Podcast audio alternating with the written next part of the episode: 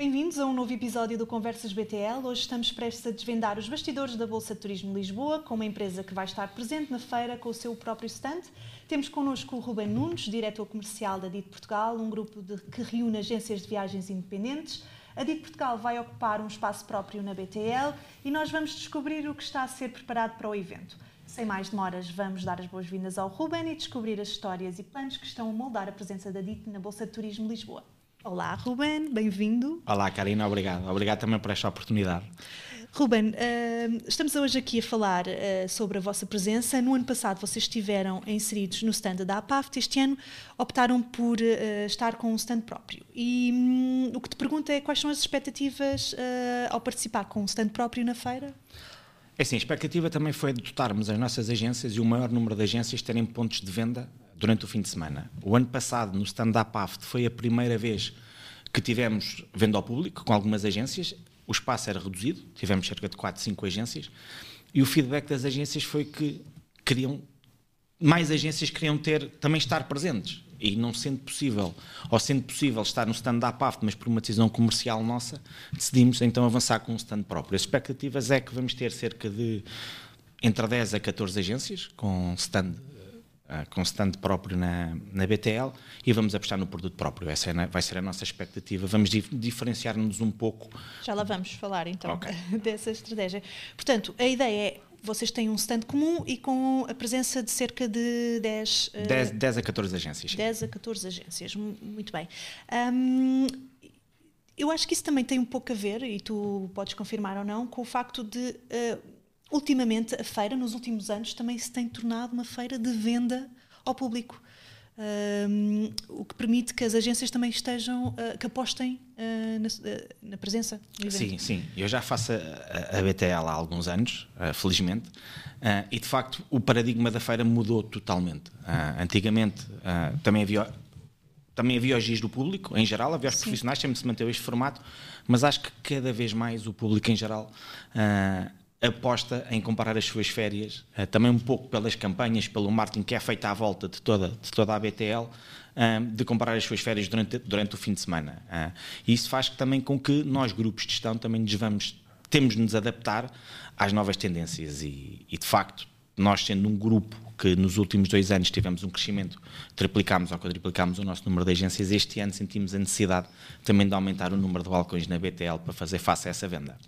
Sim, nós estamos a gravar este, este podcast ainda há mais de um mês da feira, portanto, tu, tu ainda estás a, com certeza a planear a presença, mas o que é que está idealizado já na tua cabeça? Como é que é assim, vamos, pensas que vai, que vai ser a vossa presença? Vamos inovar um pouco. Uh, felizmente temos uh, a nossa casa-mãe, a Digestion, que já participa na Fitur há há anos e vamos ter muitas ideias daquilo que eles lá fazem. Uh, vamos ter festa no nosso stand, quase todos os dias, festas temáticas.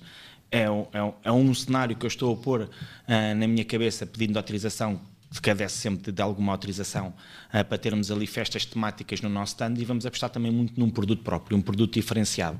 Acho que, e com respeito a todos os operadores do mercado, vamos ter cerca, se não me engano, são cerca de 60, 70 agências, 80 agências que vão estar a vender durante o fim de semana, a todos o mesmo produto. E nós aqui vamos nos tentar diferenciar um pouco e dar um produto exclusivo e alguma diferenciação às agências que também apostam em estar no stand da DIT. Uhum. Isso também teve a ver com alguma aprendizagem que fizeram relativamente ao ano passado? No ano passado, se calhar, não estavam com um produto próprio e acham que este ano devem estar.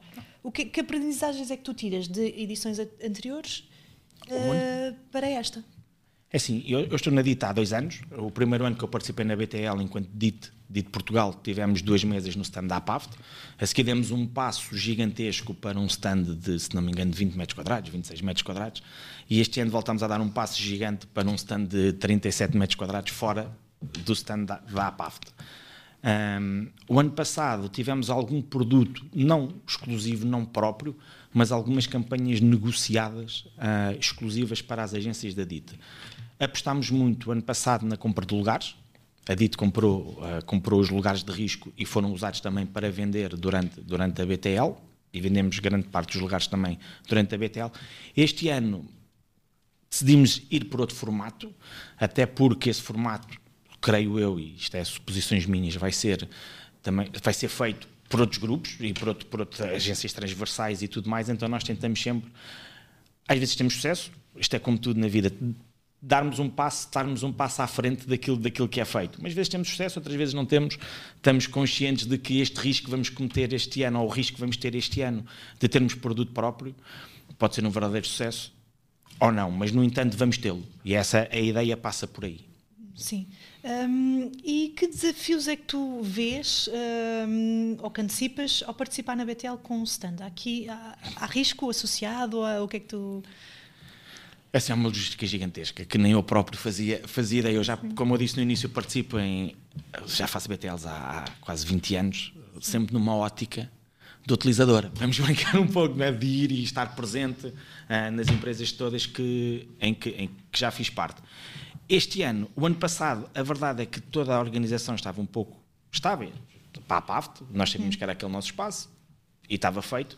Este ano há toda uma logística que eu próprio tinha uma pequenina noção, mas que não fazia a mínima ideia. Há muitos desafios, desde das águas, do café, de, da internet, de, dos balcões, da, da publicidade que vai ser feita.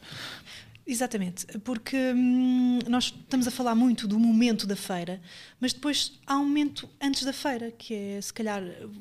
Que é agora? Exato. Comunicarem a, a, clientes que vamos estar na feira, vamos estar com stand, vamos estar a vender. Sim, há, há também essa preparação. Há toda uma logística, por exemplo, no nosso caso, na criação do produto próprio, uh, que está a ser construído tem de ser construído, tem de ser publicitado, tem de ser comunicado às agências. As agências têm de comunicar ao seu público para, irem, para, irem, para, para nos visitarem durante a feira. Um, isto é, há todo um, um, um pré uh, que, que, não, é, não é fácil gestionar. Mais a mais para nós que também estamos na Fitur, isto é, estamos uma semana da Fitura, dias da Fitura, eu vou estar na Fitura, estou a preparar uma BTL, ah, não está a ser um, um, cenário fácil para, para mim estar com toda esta conjugação, mas a ideia, a ideia é que o produto depois de, isto é, se calhar para o final da próxima semana, início da outra, até o final deste mês, de janeiro, que o produto esteja todo construído e que esteja já a ser feitas as maquetes para se poder imprimir em termos de, de oferta que vai ser dada aos clientes. Sim. sim. E sobre o produto, tu não vais uh, desvendar não, não. nada? Nada, zero. Nada, nem nada, assim. Zero. zero. ok. Poderá ser muita coisa. É, o segredo é a alma do negócio, não é? Sim. Uh, sim. Muito bem. Um, nós estamos a terminar. Um, não sei se vocês está pensado alguma iniciativa especial para atrair a, a, a atenção dos visitantes. Um... Sim, como já disse, vamos ter festas temáticas. Sim. Uh, festas... Mas também durante o fim de semana? Ou... Esperemos que sim. sim. Sim, sim. Estamos também ainda, ainda à espera de algumas A ideia é que todos os dias, quer dos dias profissionais, quer dos dias uh, que estão abertos ao público, que o stand da DIT tenha uma outra dinâmica como já, como já é feito em Espanha. Em Espanha, o stand da DIT, por exemplo, todos os dias profissionais, quando acaba a, a feira, a dita, o horário da feira, é dada uma, uma festa de barra livre dentro de, do stand da DIT, é, todas as agências da DIT e não DIT estão convidadas a aparecerem estarem ali a confraternizar entre todos e passarmos ali um bom momento.